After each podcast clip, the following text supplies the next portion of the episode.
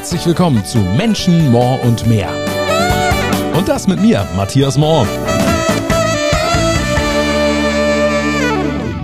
Ahoi, ihr Lieben. Ich neige ja dazu, in diesem Podcast relativ häufig Menschen einzuladen, die nicht nur einen Bezug zur Kreuzfahrt haben, sondern häufig machen sie auch was mit Medien in irgendeiner Form. Irgendwie ergibt sich das immer so und äh, ja, genauso ist das auch mit meinem heutigen Gast. Er hat 20 Jahre lang in Baden-Württemberg Radio gemacht, hat zwischendurch mal auf der Ida Aura gearbeitet, um dann aber mit Mitte 30 zu sagen, ich mache noch mal etwas ganz anderes. Dann hat er nämlich Deutsch und Geografie studiert um heute ganz solide als Lehrer zu arbeiten. Neben Franz Neumeier, der ja auch schon hier zu Gast war, ist er die zweite Hälfte sozusagen vom Cruise Tricks Kreuzfahrt Podcast. Herzlich willkommen, Jerome Brunel. Grüß dich, Matthias. Du bist aber gut informiert. Da sind ja Dinge dabei, die weiß ich ja selber schon gar nicht mehr. da war schon der ein oder andere überrascht. So, woher weiß er das alles, Mensch? Ja, aber echt. du wirst, du wirst dich noch wundern, was, was alles noch kommt, aber. oh oh. Ist ja mal gut in der Öffentlichkeit, äh, so einen markanten Namen zu haben. Als ich deinen Namen das erste Mal gehört habe, habe ich, habe ich gedacht, das ist ein Künstlername, ja? Jerome Brunel. Da bist du tatsächlich nicht der Einzige. Als ich damals angefangen habe, ähm, 1988 Radio zu machen, hatten wir einen Geschäftsführer, ähm, der mich auch mal darauf angesprochen hat, sagen Sie mal, Herr Brunel, äh, wie ist denn Ihr richtiger Name? Ja. Äh, ich, ich bin so geboren, also ich bin so benannt worden tatsächlich. Ist kein Künstlername. Aber ich bin sehr glücklich über den Namen. Jürgen Bayer oder so, nee, irgendwas ganz. nein, nein, nein, das ist, ist markant. Es war ja ursprünglich mal so gedacht, dass ich diesen Podcast von Angesicht zu Angesicht aufzeichne, was ja natürlich immer noch ein bisschen netter ist, aber das Ganze war ja vor Corona und seitdem mache ich es aus der Ferne oder ja, wie man so schön sagt, remote, wenn es besonders wichtig klingen soll. Das heißt, du sitzt bei dir zu Hause in Horb am Neckar und wer jetzt nicht weiß, wo das ist, in der Nähe von Baden-Württembergs bekanntester Stadt aktuell, würde ich sagen. Also Stuttgart war gestern, heute ist es natürlich eine andere Stadt, ne? Mhm. Tübingen. Ach, das meinst du? Ah. äh, ja, du hast recht, ja, natürlich, klar. Ähm, dort wird ausprobiert, wie man äh, mit Corona leben kann, mit vielen Testungen und so weiter. Ähm, der Herr Palmer, der Bürgermeister, ist da ja, weit voraus, beziehungsweise probiert halt Dinge aus. Manchmal eckt er an. Diesmal äh, gilt er so ein bisschen als Vorbild, aber ich bin mal gespannt, wie dieses Experiment endet. Ob das wirklich so endet, äh, wie er sich das vorstellt. Aber ja, Tübingen ist von mir Luftlinie 15, 20 Kilometer entfernt. Ach, tatsächlich, okay, wirklich sehr nah, ja. Ja, ja. Ähm, mhm. Da ist es ja, glaube ich, so, du kannst da so ein Tagesticket bekommen nach einem negativen Test. Dürftest du denn da als Nicht-Tübinger auch hinfahren, weißt du das? Äh, ja, dürfte ich. Es gibt allerdings äh, manche Tage, wo es begrenzt wird, zum Beispiel am Wochenende, wo es dann heißt, äh, maximal 3000 Auswärtige, dann machen wir zu.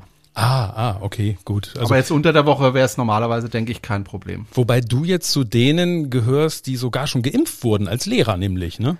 Genau. Äh, wir durften irgendwann, ich habe dann sofort mir einen Impftermin geben lassen und ich habe dann tatsächlich auch gleich einen bekommen und habe mich dann impfen lassen mit AstraZeneca. War noch übrig war ja. noch übrig sozusagen. Ja, heute kam wieder die Meldung rein, nur noch äh, 60-Jährige plus dürfen. Am Anfang hieß es ja bloß nicht über 60 und äh, es ist ein Hin und Her. Ich habe den Impfstoff bekommen, habe ihn gut vertragen.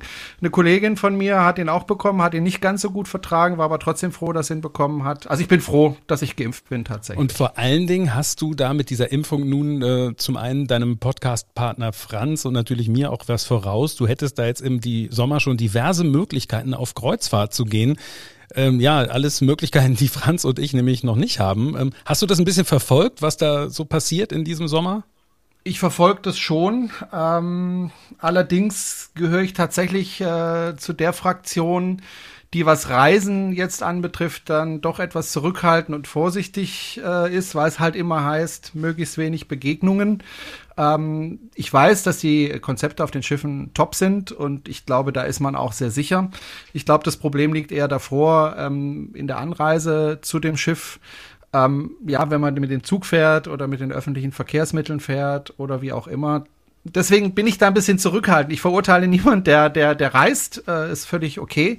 Aber für mich habe ich tatsächlich entschieden, wir sind da eher ein bisschen zurückhaltend. Zumal ich ja, auch wenn ich geimpft bin, die Krankheit trotzdem bekommen kann mhm. und dann auch ansteckend bin. Also ich könnte ja dann meine Frau, die eben nicht geimpft ist, damit anstecken. Und das möchte ich natürlich nicht. Mhm. Das heißt, diese Möglichkeiten, die man da jetzt hätte, Piräus Celebrity Apex zum Beispiel in diesem Sommer, ja, ganz was, äh, ja. ganz was Neues äh, würdest du so natürlich nicht nutzen. Aber klar, beim Reisen ist natürlich das Grundproblem ähm, oder auch gerade mit der Kreuzfahrt in diesen Zeiten. Ähm, ist, ich habe neulich mal nachgerechnet, es sind nicht allzu viel, die momentan jetzt auf den deutschen Schiffen unterwegs sind, die fahren. Das sind vielleicht so 3000 die Woche. Aber das große Problem ist natürlich, dass man ja nicht will, dass jetzt Millionen Menschen äh, letztlich jede Woche in irgendeiner Form äh, unterwegs sind, ne? Nein, also ich, ich sag zu meinen Leuten, bleib zu Hause. Und wer mich kennt, der weiß, dass ich nichts mehr hasse, als zu Hause zu hocken. Also das ist einfach so. Ich bin jetzt Anfang 50. Äh, ich gehe gerne immer noch am Freitagabend mal in die Disco so haben wir das zumindest früher genannt, in den Club, in den Club oder auch Samstagabend. Ich gehe gerne ins Café. In Horb ähm, am Neckar gibt es eine Disco? Nee, in Horb direkt nicht, aber zum Beispiel eben in Tübingen. Ah, ja, ja, da ja, gibt's, ja. Äh, eine schöne große Disco ah. und äh, in Balingen auch nicht weit von hier entfernt, Aha. von der gleichen Kette.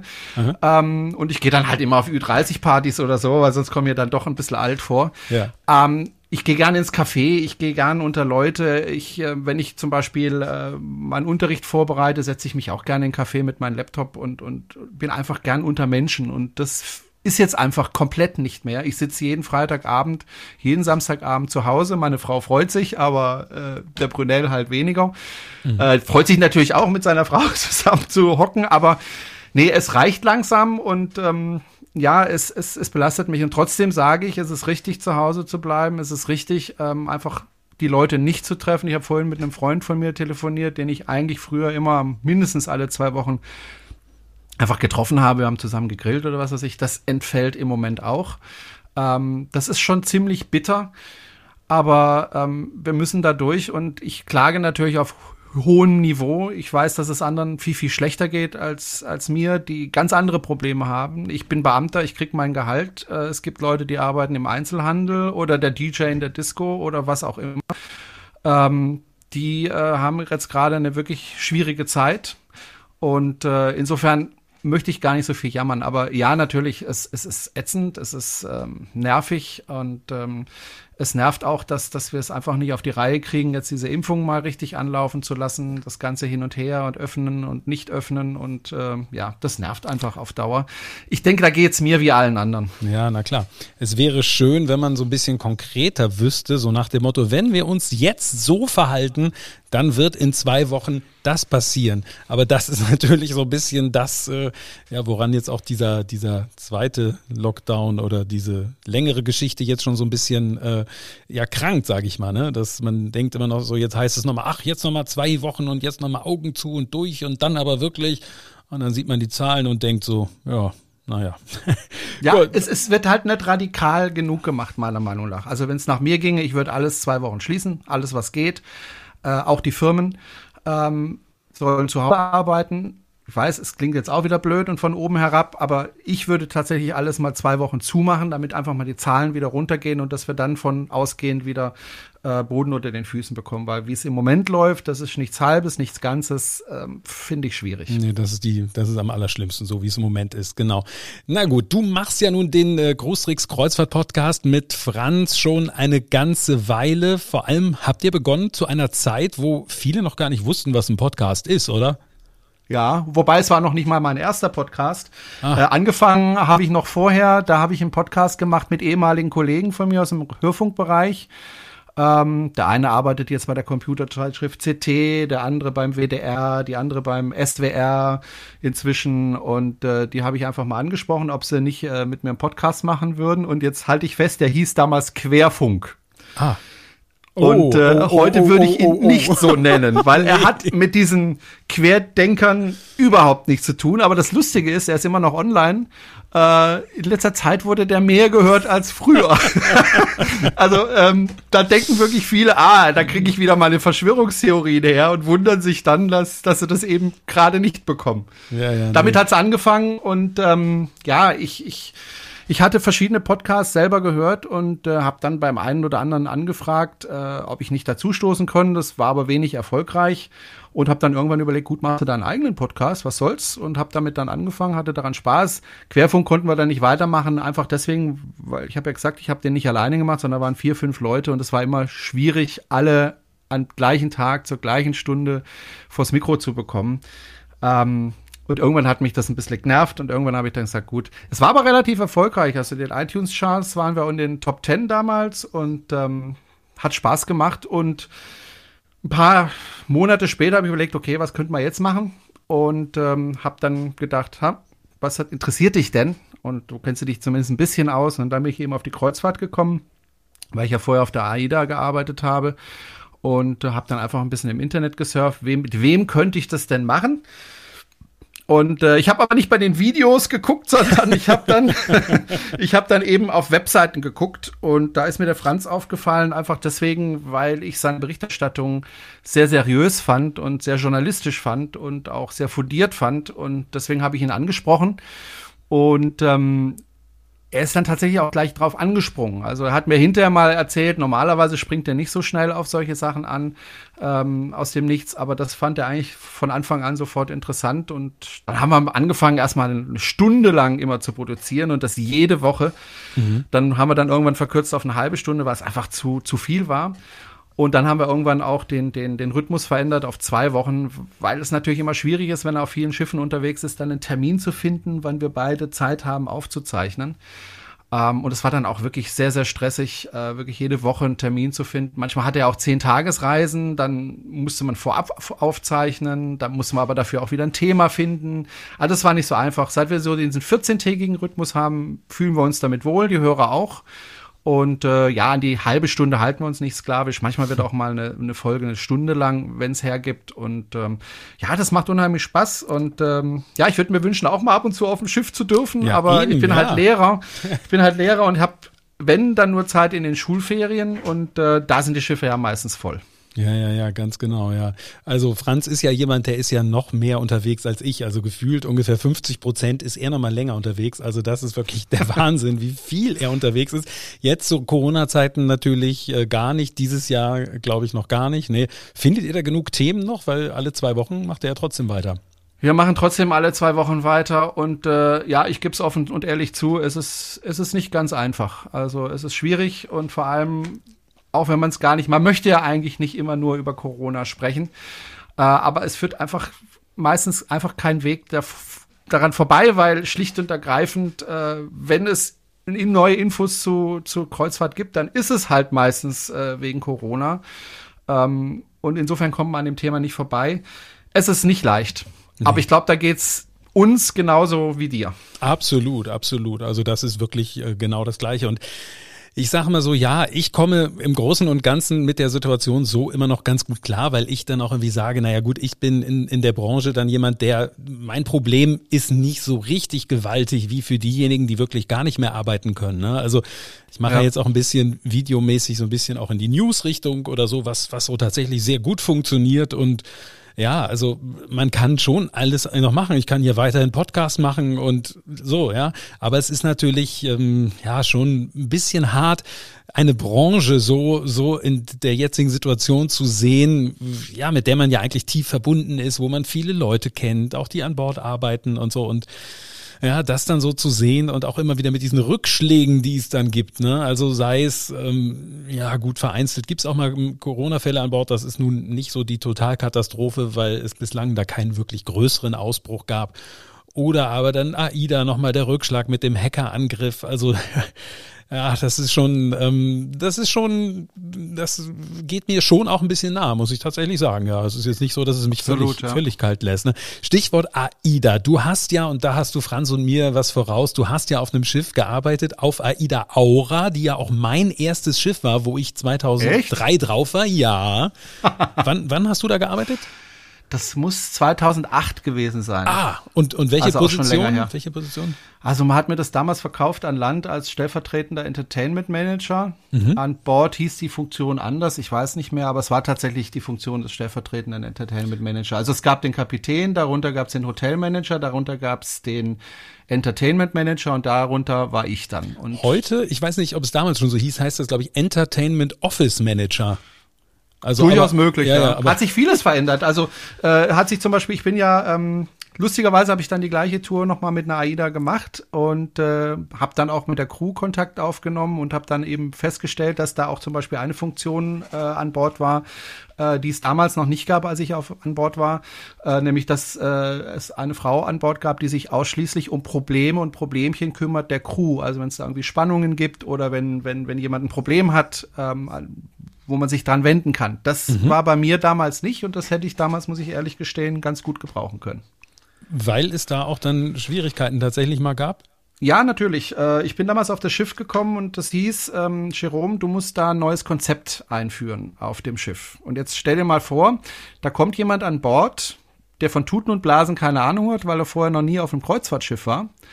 Und kommt aber nicht nur an Bord, sondern ist auch noch dein Vorgesetzter und weiß alles besser, weil er hat ein neues Konzept. Mhm. Ja, du kannst dir vorstellen, wie dann die Leute reagieren. Das mhm. ist nicht leicht. Ja, und mhm. das äh, war zum Beispiel eins der Probleme, die ich hatte und wo ich mir dann eben gewünscht hätte, jemanden zu haben, der da irgendwie helfend an meiner Seite steht. Es war eine harte Zeit, das sage ich ganz ehrlich, äh, für mich, aber es war auch eine Zeit, äh, die ich überhaupt nicht missen möchte, weil ich äh, erstens mal tatsächlich da an meine Grenzen gekommen bin, psychisch und physisch, ähm, weil ich da auch gemerkt habe, was ich kann und was ich nicht kann. Und ähm, weil ich auch da Erfahrung gemacht habe in einer Führungsposition.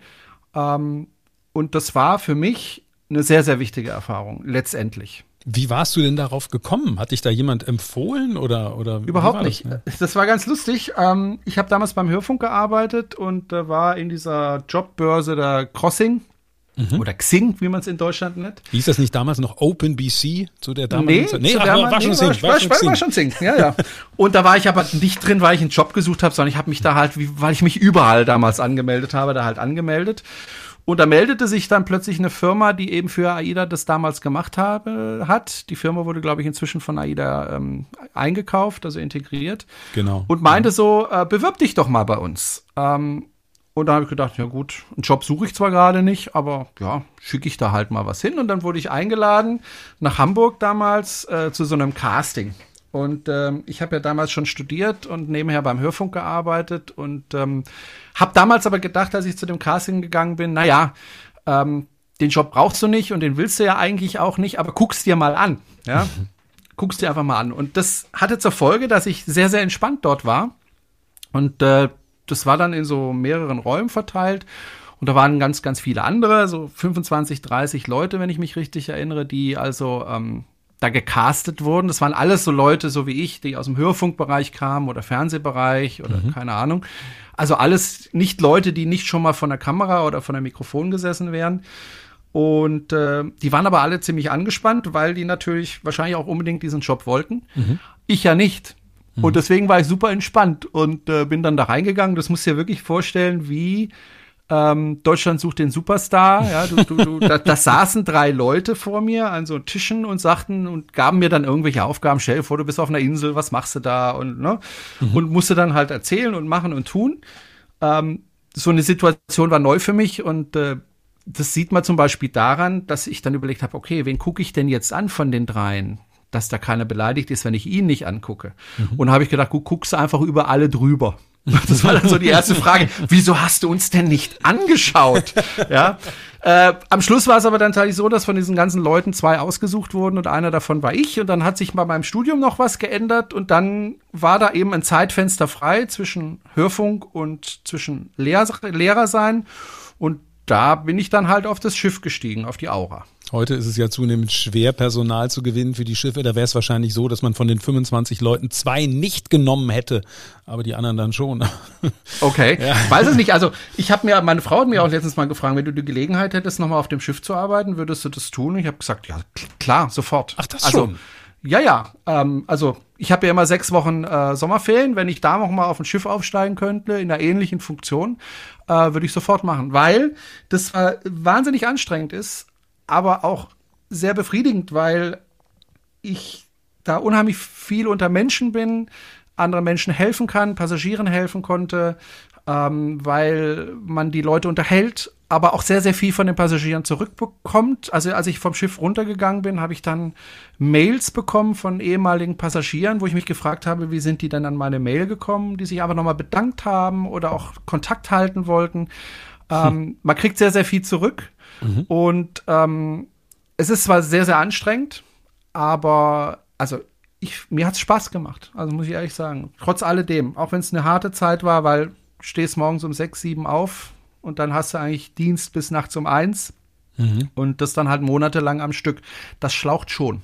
Also das ist schon eine harte Geschichte, ja, das denke ich auch. Also gerade mit dem mit dem Schlafen oder nicht regelmäßig schlafen, also das wäre, glaube ich, für mich wirklich ein Problem, weil ich das war für mich das Hauptproblem tatsächlich. Also der der mangelnde Schlaf, das war für mich tatsächlich das Hauptproblem. Und das erste, was ich gemacht habe, als ich dann wieder zu Hause war, ich habe mich in mein Bett gelegt und habe, glaube zwei Tage durchgeschlafen. also ich war wirklich also wirklich am Ende. Aber wie gesagt, ähm, war eine sehr, sehr wertvolle Erfahrung. Ja, ja, ja.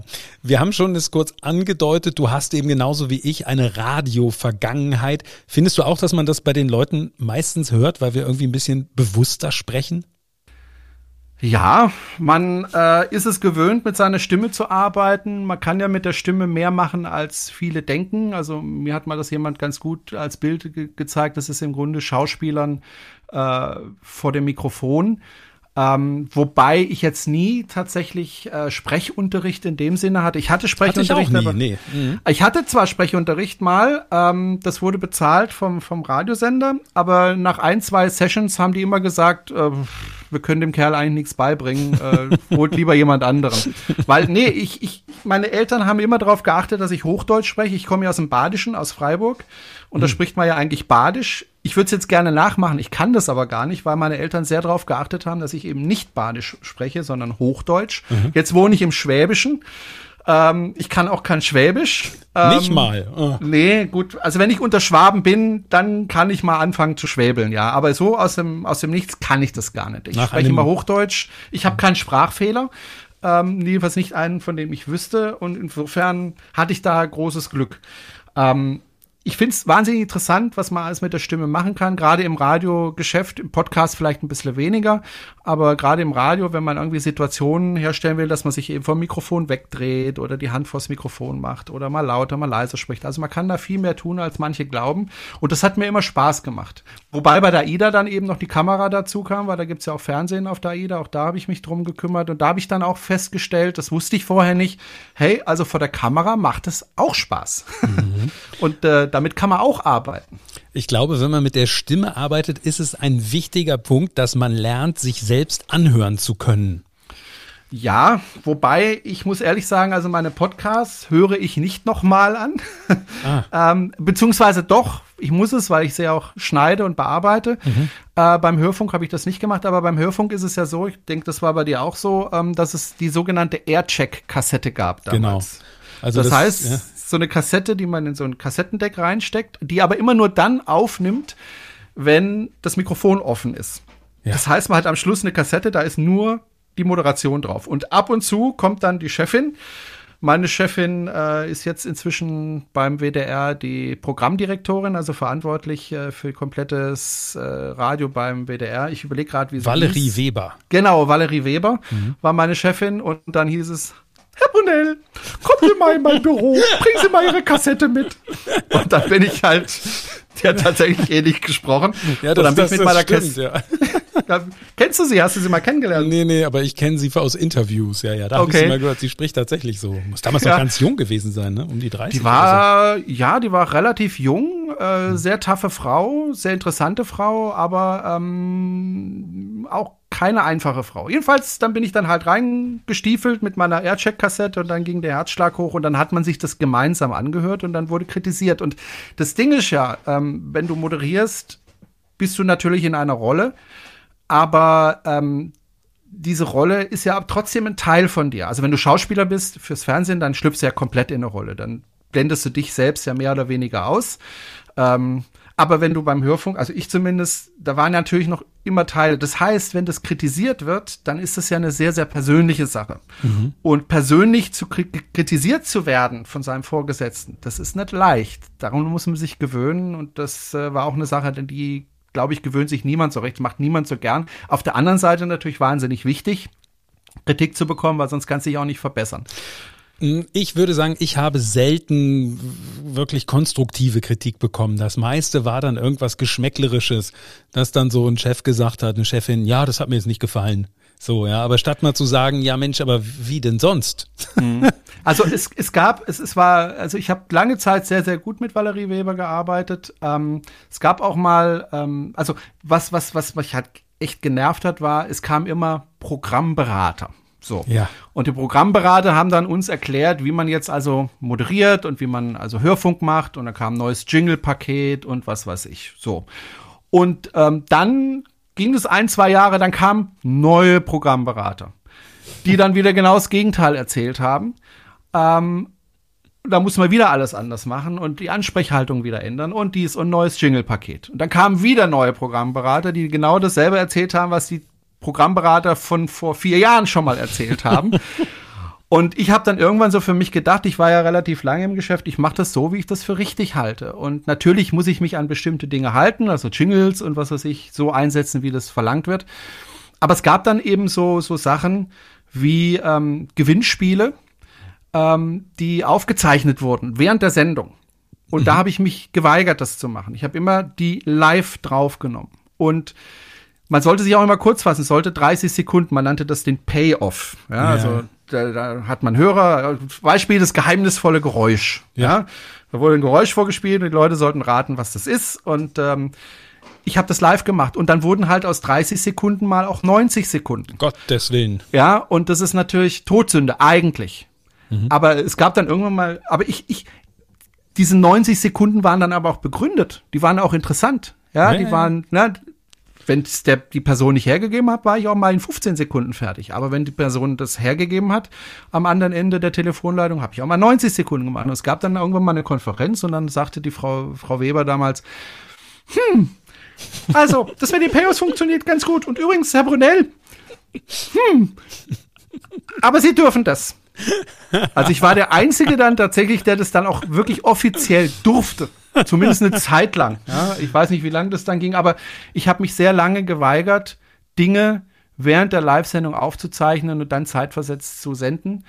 Ähm, alle haben das gemacht. Es gab aber nie eine offizielle, also kein Schreiben, wo drin stand, Payoffs jetzt nur noch aufgezeichnet. Mhm. Und darauf konnte ich mich dann letztendlich auch immer berufen, weil ich gesagt, ich habe keine Anweisung bekommen, dass ich das machen muss. Also mache ich es auch nicht. ich wusste natürlich sehr genau, dass man das machen soll. Ähm, aber ich habe es nicht gemacht. Und äh, es ist halt, du weißt es selber, es ist einfach anders, wenn du etwas aufzeichnest, als wenn du es live machst. Live ist einfach anders. Es ja, ist klar. einfach mehr Spannung drin. Es kann auch mal was schiefgehen, aber sei mal ehrlich, wann hörst du richtig beim Radio hin? Immer dann, wenn was schief geht. Ja, also ich höre zum Beispiel gerne SWR aktuell, das ist ein reiner Nachrichtensender hier in Baden-Württemberg vom öffentlich-rechtlichen. Und das scheint mir ein Selbstfahrerstudio zu sein und da geht häufig was schief. Und also Selbstfahrerstudio, genau, muss man, muss man erklären. Da ja. ist dann eben kein Techniker mehr, was man vor Jahrzehnten noch hatte, der da irgendwie die Knöpfe drückt, sondern das ja. macht der Moderator halt selber, ja. Aber so wie du das skizziert hast, mit diesen ganzen Beratern und dieses, ach, immer mehr soll eigentlich aufgezeichnet werden und wir wollen kein Risiko eingehen, so, man hört da so ein bisschen, ja, dass das Radiomoderator, was vielleicht früher mal so, so ein bisschen das Image hatte, so, dass es, ja, ist vielleicht so ein Traumjob. Ähm, das ist sicherlich was, was man ja vielleicht heute gar nicht mehr so sagen würde, oder? Was meinst, was meinst du? Also ich, ich, mein Beruf damals hat sich sehr verändert. Das war auch der Grund, warum ich irgendwann gesagt habe, es reicht mir jetzt. Ja, ähm, wobei viele dann gesagt haben, wieso hörst denn du auf? Das ist doch ein Traumjob und du bist doch ja. erfolgreich und du verdienst doch gutes Geld und was weiß ich. Hatte viele Gründe, aber einer der Gründe war schlicht und ergreifend, als ich angefangen habe, Radio zu machen, war es so, dass du, wenn du eine Zwei-Stunden-Sendung hattest, danach fix und fertig warst. Mhm. Wirklich fix und fertig. Du hattest unheimlich viel zu tun in diesem Selbst, weil wir haben damals noch Platten aufgelegt. Tatsächlich, als ich angefangen, Schallplatten. Boah. Ich habe noch Schallplatten aufgelegt. Liebe jüngeren Zuhörerinnen und Zuhörer, Schallplatten sind aus Vinyl, legt man auf so eine Scheibe, die dreht sich und dann macht man so einen Tonarm drauf. Ähm, das muss man immer eincuen und dann hat man mal eine Single, mal eine LP aufgelegt also Single ist so, wo ein Lied drauf ist. Und man muss, man muss, man muss die Anzahl die der Umdrehungen, ne? Ja? 5, genau, muss 45 oder und 33, genau. Ja. Die LP ist 33, die Singles 45 und natürlich hat man ab und zu vergessen, auf die richtige Geschwindigkeit äh, zu schalten und dann sag halt plötzlich Mickey Mouse oder hatte plötzlich eine unglaublich tiefe Stimme. Ja. Ähm, das waren alles so Dinge, auf die man achten muss. Und man hatte also wirklich unheimlich viel zu tun. Und nach zwei Stunden war man durch. Also das ging nicht, dass man da länger sendet, weil dann die Konzentration weg war. Und als Klar. ich aufgehört habe mit Hörfunk, habe ich also die längste Schicht, die ich gefahren habe, das war aber auch eine Ausnahme, muss man auch dazu sagen. Da ist ein Kollege oder eine Kollegin ausgefallen, waren tatsächlich zwölf Stunden am Stück. Boah. Zwölf Stunden am Stück. Das war aber auch kein allzu großes Problem, weil heutzutage der Hörfunk natürlich ähm, mit Computern arbeitet. Das heißt, die Musik kommt aus dem Computer. Da ist sehr, sehr viel automatisiert. Ich habe ja dann lange Zeit bei Antenne 1 gearbeitet in Stuttgart da wo eben auch Valerie Weber war. Mhm. Ähm, und wir hatten verschiedene Sendestraßen. Das heißt, ähm, wir hatten verschiedene Sender, also verschiedene Sendernamen auf mhm. verschiedenen Frequenzen. Und da musstest du eben die Jingle-Maschinen dementsprechend bestücken. Das waren diese Kartmaschinen. Uh, und das waren fünf Stück, die du jedes Mal bei jedem Jingle neu bestücken musstest mit diesen Cards. Also mhm. das war unheimlich viel Hackmack. Und am Schluss kam das halt alles komplett aus dem Computer. Es hat einen Jingle reingezogen und den Rest hat der Computer gemacht und die Musik hat der Computer gespielt. Du musstest nichts eincueen, du musstest gar nichts mehr machen. Und dann konntest du natürlich auch Sendungen fahren, die zwölf Stunden gedauert haben. Aber es war halt für mich immer langweiliger, weil auch inhaltlich immer weniger passiert ist und auch immer weniger gefragt war Personality, mhm. Äh, außer bei der Morning Show, da ist Personality noch gefragt, aber ansonsten halt nicht. Und ähm, ja, ich, wenn ich, also ich habe Antenne 1, seit ich da weg bin, und das ist ja jetzt schon einige Jahre her, vielleicht insgesamt mal eine Stunde gehört. Ach, äh, ich ja. kann es einfach nicht hören, weil es immer das Gleiche ist. Und ja, ja, ähm, es ist immer das Gleiche. Und ähm, das, das, äh, nee. man muss das so ein bisschen, man muss das mit der Personality, muss man ein bisschen erklären. Das bedeutet, dass man eben auch mal so, ja, Seiten von sich zeigt, wie man eben als Mensch ist, ne? Also, dass man genau. so dieses typische, ich kann das ja mal erzählen, äh, ich weiß nicht, ob du das kennst, aber dieses typische, ich habe so ein, so ein, so ein Running Gag, dass ich immer wieder aufgreife, das mit dem Haselnusskrokant auf dem Schiff, ob es irgendwo Haselnusskrokant gibt.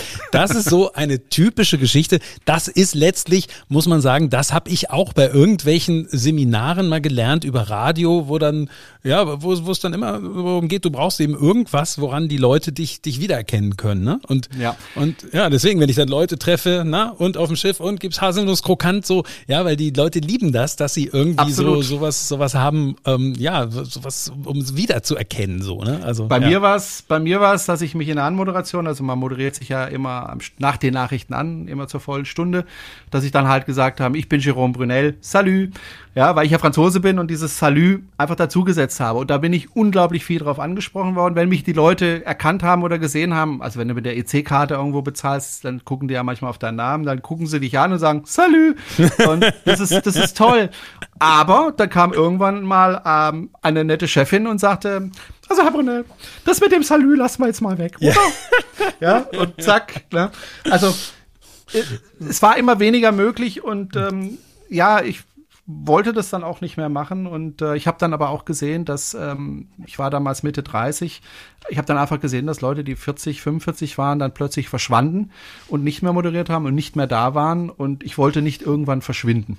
Ja. Und deswegen habe ich dann für mich gesagt, okay, ähm, das macht dir sowieso nicht mehr so viel Spaß, was könntest du denn noch machen? Und dann habe ich eben auf Lehramt studiert und habe das Studium finanziert mit dem Hörfunk. Ich habe dann als freier Mitarbeiter weitergearbeitet. Also ich habe Montag bis Freitag studiert, wobei Freitags studiert man jetzt nicht so viel. Ähm, und am Samstag und Sonntag habe ich dann gearbeitet beim Hörfunk, habe dann meine zwei Sechs-Stunden-Sendungen gemacht und davon konnte ich dann einigermaßen leben. Habe dann aber auch im Studenten, also ich habe dann wirklich runtergefahren mein Leben. Also ich habe vorher eine Dreizimmerwohnung mhm. gehabt. Ich bin da rausgegangen, bin in eine Studentenwohnung äh, oder Studentenzimmer mit 19 anderen Studenten äh, in ein 12 Quadratmeter Zimmerchen und die Duschen und die Toiletten habe ich mir dann äh, mit den 19 anderen äh, geteilt und auch die Küche. Ähm, du kannst dir vorstellen, dass es nicht immer super, super sauber war. Mhm. Und ähm, war schon eine Umstellung, aber ja, das war okay für mich damals. Und ähm, so bin ich dann in ganz andere Dinge eingestiegen. Aber witzig, ja, ja, ja, sag, sag. ja, und ich habe dann irgendwann aber wieder angefangen, also das Mikrofon hat mich ja dann doch nicht ganz losgelassen, dann wieder zu podcasten. Aber witzig, wo du das gerade gesagt hast, mit der Begrüßung, die dir quasi verboten wurde. Ich hatte mir eine Zeit lang mal erlaubt, eben bei der Begrüßung in einer Sendestunde ähm, dann meinen Nachnamen, der ja nicht so ganz, äh, das ist ja mehr so ein Geräusch, Mor, ja, Ja, das ja. ist ja so, dass für Leute, um so richtig aufzunehmen, so wie heißt der eigentlich, ist es nicht so ganz einfach. Und ich habe hab dann eine Zeit lang mal erlaubt, mir, mir immer so sagen mit Matthias Mohr M-O-Doppel-R. So, Aha. das ist irgendwie, kann man darüber diskutieren, ob man das so gut findet oder, oder nicht. Aber es war natürlich irgendwie markant, weil wieder, dann haben die Leute wieder was gehabt, wo sie, ah, M-O-Doppel-R, ja. haha. So, aber das war dann so, dass dann diejenigen, die dann da was zu sagen hatten, die, die dachten so nach dem Motto, Mensch, was spielt er sich denn da so auf? Will er da jetzt irgendwie auffallen? Das soll, wenn das die Frühmoderatorin machen würde, morgens, das wäre ja okay. Aber er, was soll er denn? Also, ja, ja also das ist, das ist immer so, das sieht man dann auch, dass da irgendwie so eine, so eine gewisse Angst ist ist, ähm, äh, dass da eine gewisse Angst ist, äh, so nach dem Motto, ja, jemand könnte zu sehr auffallen, ja, das ist irgendwie dann äh, ja, ja, es gab ja, es gab ja mal beim, beim, beim SWF äh, einen Moderator, der mich im Grunde auch dazu bewegt hat, äh, zum Hörfunk zu gehen. Das war der Elmar Hörig, der leider abgeglitten ist in eine ganz, ganz üble Schiene, also in die rechte Schiene. Ähm, der auf der einen Seite unglaublich erfolgreich war, aber eben auch polarisiert hat. Und wenn du polarisierst, dann sagt die, an, die eine Hälfte der Hörer, ah, nee, den will ich nicht hören, da schalte ich mal weg, während die andere total begeistert war. Und das will halt kein Radiosender, dass die Hälfte wegschaltet. Genau. Ja, genau. Und das ist das Problem, denke ich. Es geht immer darum, so ein bisschen was, ja, sowas zu machen, genau, was nicht polarisiert. Ja, das ist dann immer so ein bisschen so in so mittleren Level, wenn man so will. Ne? Also das sind, du hast dann eben nicht die Leute, die nun so sagen, so Mensch, den finde ich richtig toll, sondern es geht eher darum, dann was zu machen, was nicht groß stört. so ja, kann man es, genau. glaube ich, so, so kann man es, genau. glaube ich, sagen. Dass man neben Radio, das ist halt so, muss man auch wissen, ist ein Nebenbei-Medium. Das heißt, wenn man Radio hört, macht man immer irgendwas nebenbei. Man putzt, man fährt Auto, man liegt im Bett und liest, äh, was auch immer. Man macht immer was nebenbei. Also ich bin kein, zumindest kein Mensch, der sagt, so, jetzt höre ich aber Radio und schalte das Radio an, setze mich davor und höre nur Radio und mache sonst nichts. Es ist halt ein Nebenbei-Medium. Und das muss man halt auch wissen. Und dann gehen halt bestimmte Dinge auch tatsächlich nicht. Genau, genau. Also insofern, und du hast ja schon gesagt, inhaltlich kratzt es häufig nur an der Oberfläche. So, dann hast du natürlich auch häufig mit Musik zu tun, die einem jetzt vielleicht auch gar nicht so, so persönlich liegt. Und trotzdem muss man aber natürlich so tun, als ob es nur das Größte ist, ja, was man irgendwie an ich diesem mal Tag eine deutsche Hitparade moderiert. Das war eine meiner ersten Sendungen überhaupt. Oh. Deutsche Hitparade. Die wollte nämlich keiner moderieren. Also, Brunel, mach du mal. Ich als 18-Jähriger oder 19-Jähriger damals. Und habe ich halt die deutsche Hitparade moderiert. Und mit der Musik konnte ich wirklich. Ich habe auch so eine Blasmusik mal Sendung. Also, ja, und da muss man, das ist halt der Job, ne? Da muss man, fiel mir aber nie so wahnsinnig schwer, weil irgendwie kann man sich dann, dann doch da einfinden und wenn man es öfter macht, dann erst recht, dann fängt an, dann, dann wird es langsam gefährlich, dann fängt man an, sich an die Musik zu gewöhnen und dann findet man es irgendwann geil. Ja, ja, ja, ja, ja. Das Absurdeste jetzt, wo du das gerade sagst, das fällt mir nämlich gerade ein. Ich habe mal moderiert, das war ja eine Sendung nur mal, das war eine Wunschsendung, jetzt halte ich fest, für Haustiere. Das ist kein Witz. Das war bei NDR, oh NDR 90,3. Das war ein Riesenerfolg. Die Leute konnten sich dann da Musik wünschen für ihr Haustier. Also das war so ein bisschen. Oh, ich habe auch, ich habe auch jahrelang eine Sonntag, sonntägliche Grußsendung. Ich glaube von Sonntagmorgen neun bis elf war, nee, neun bis zwölf, drei Stunden lang so eine Grußsendung, wo es um nichts anderes ging als Musikwünsche und Grüße, wo ich mich auch gefragt habe, hey, wenn du sie grüßen willst, ruf sie an. Sei gegrüßt. Ja, ich habe das nie verstanden, warum die Leute da um. Klar, die wollten sich im Radio hören, auch gut, auch verständlich, aber ähm, ja, da muss man halt durch. Ja, ja, klar. Du hast schon gesagt, du hast dann mit Mitte 30 etwas gemacht, was nun wirklich sehr, sehr wenige machen. Du hast nämlich gesagt, so, okay, ich studiere nochmal eben Lehramt. War das ein Schritt, vor dem du da auch ein bisschen Angst oder Respekt hattest? Oder, oder hast du gesagt, so, ach komm, ich will wirklich das mit dem Radio überhaupt gar nicht, gar nicht mehr und ähm, ja, jetzt Augen zu und durch? Ich glaube, wenn ich es vorher gewusst hätte, dann äh, ja, weiß ich nicht, ob ich es dann tatsächlich nochmal machen würde. Es war schon schwierig, weil, ähm, wie gesagt, das war ein Job, wo ich erfolgreich war, wo, wo ich auch meine Fans hatte, was weiß ich, äh, mein Einkommen und dann gehst du plötzlich hin und wirfst komplett alles, also wirklich alles über Bord, äh, mehr oder weniger, äh, und gehst dann in einen Bereich rein, den du nicht kennst. Wobei meine Mutter hat das ja schon mal studiert, sie hat es leider nicht abschließen können, weil sie dann krank geworden ist. Mhm. Ähm, aber es war durchaus schwierig. Also es war nicht leicht, auch weil die Belastung doch relativ hoch war. Also es ist halt so, wenn du Mitte 30 bist, zu lernen ist deutlich schwieriger, als wenn du 15 bist. Ja, ich, du lernst einfach nicht so schnell. Und, und ähm, vor allen Dingen, ja, du bist es gar nicht durch. mehr gewöhnt, ne, irgendwelche nee, Klausuren zu schreiben. Nicht. Wenn du genau. die letzte Klausur jetzt, sage ich mal, mit 19 oder so geschrieben hast und dann plötzlich kommst du 15 Jahre später, denkt man, hat man eigentlich so hinter sich, ne? Aber ja. dann plötzlich ist es wieder so, oh, Sachen auswendig lernen und ja, ich weiß nicht, wie ja, es jetzt. Es, es, es gab halt auch Zeiten, äh, wo es auch wirtschaftlich schwierig war. Also ich hatte jetzt keinen Vertrag, äh, wo drin stand, du kriegst so und so viele Stunden pro Monat wo ich wusste, okay, ich krieg die Stunden und das heißt, mein Einkommen ist gesichert. Sondern also die Moderation durchaus, nebenbei noch. Genau. Ne? Mhm. Es gab durchaus mal Monate, da habe ich zwei Sendungen nur moderiert. Also mhm. insgesamt äh, zwölf Stunden moderiert. Das reicht nicht zum Leben. Ähm, das heißt, wenn ich, da gab es aber auch mal Monate, wo es sehr viel war. Also an Weihnachten wollte natürlich niemand anders arbeiten oder Ostern oder was auch immer. Äh, da habe ich dann mehr gearbeitet, aber das Geld musste ich dann tatsächlich zur Seite legen äh, für die Zeiten, wenn, wenn weniger ist. Und ähm, das war auch der Grund, warum ich dann die Wohnung aufgegeben habe und äh, alles runtergeregelt habe, was irgendwie Geld gekostet hat. Ähm, und da war schon auch eine Zukunftsangst da, weil es hätte ja auch passieren können, dass ich das Studium nicht schaffe. Mhm. Ja, dass, dass ich einfach durch eine Prüfung falle. Und es gibt Prüfungen, da darfst du einmal durchfallen, aber nicht ein zweites Mal. Und da, die Situation hatte ich auch, dass ich durch eine Prüfung gefallen war und die nächste musste sitzen, weil es sonst wäre das Studium beendet gewesen ohne Abschluss. Mhm. Und was machst du dann? Ja, ja, ja, na klar, na klar. Also es war, es war schon schwierig. Ähm, jetzt letztendlich bereue ich es nicht. Ähm, es war ein Berg, den ich erklommen habe. Ich sage das auch immer meinen Schülern, wenn ich den Mathe erkläre. Also guckt nicht oben auf den Berg, da muss ich hin, sondern macht einen Schritt nach dem anderen. Und so habe ich das im Studium bei mir selbst auch gemacht. Mach einen Schritt nach dem anderen. Und irgendwann war ich dann oben auf dem Berg und äh, habe mein Zeugnis bekommen und dann meinen Job. Und gut war. Aber ja, es war nicht leicht. Mhm. Das ist ja nun jetzt der Job als Lehrer, ähm, der, der, hat sich jetzt nun auch im letzten Jahr auch ein bisschen verändert, würde ich sagen, ne, oder? Oh ja. ja, also ähm, der Lehrerberuf ist ja nicht nur Wissensvermittlung, sondern der Lehrerberuf ist ja auch der Umgang mit den Schülerinnen und Schülern, für sie da zu sein. Ich bin an einer Werkrealschule. Das äh, hat man früher Hauptschule genannt. Das heißt, das sind jetzt nicht unbedingt die privilegierten Kinder, sei es, äh, wie ihr zu Hause aussieht, sei es die Päckchen, die sie tragen müssen, Scheidungen und was weiß ich. Ähm, und ähm, das heißt, ein, gro ein, großer Teil meiner Arbeit ist auch einfach auch für Schüler da zu sein, Probleme mit ihnen zu lösen, ähm, ihnen einen Weg zu weisen ein Stück weit und äh, auch zu sagen, so geht's nicht, ja, mhm. oder sie zu loben, beiseite zu nehmen, mit ihnen zu sprechen, zu sehen, da geht es einem Kind nicht gut, was ist denn da los? Ähm, und das alles fällt weg, wenn du Online-Unterricht machst. Da mhm. musst du erstmal dafür sorgen, dass die überhaupt erscheinen, weil es gibt dann eben Kinder, die haben kein WLAN zu Hause.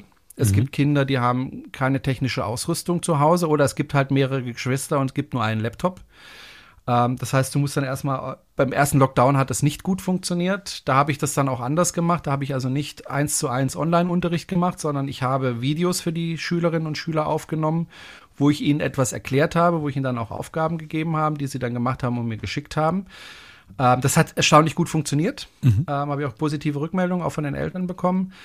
Aber das war natürlich kein Unterricht im klassischen Sinne. Und ähm, jetzt zweiten Lockdown, den wir ja nach Weihnachten hatten, äh, war es dann so, dass ich äh, Online-Unterricht gemacht habe und dann aber erstmal dafür sorgen musste, dass eben auch alle Schüler anwesend sind. Und äh, das war erstmal ein Gerenne und auch ein teilweise zu Hause bei den Kindern erscheinen. Was ist los? Oh. Wo ist ihr Kind? Mhm. Was, was, wie kann ich helfen? Mhm. Ähm, und wir hatten ja jetzt Gott sei Dank äh, im zweiten Lockdown dann iPads, die wir zur Verfügung stellen konnten. Die haben dann ein iPad bekommen. Die Leute, die kein WLAN haben, kommen dann in die Schule, kriegen da ein iPad und werden dann im Klassenzimmer unterrichtet, mhm. aber von mir, von zu Hause. Mhm.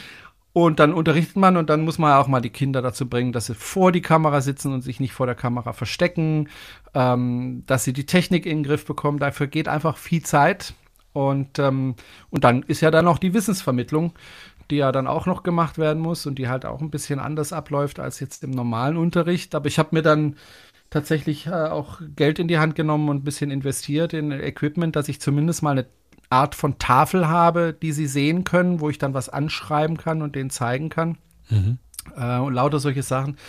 Ähm, und dann hat es eigentlich ganz gut funktioniert jetzt gegen Ende.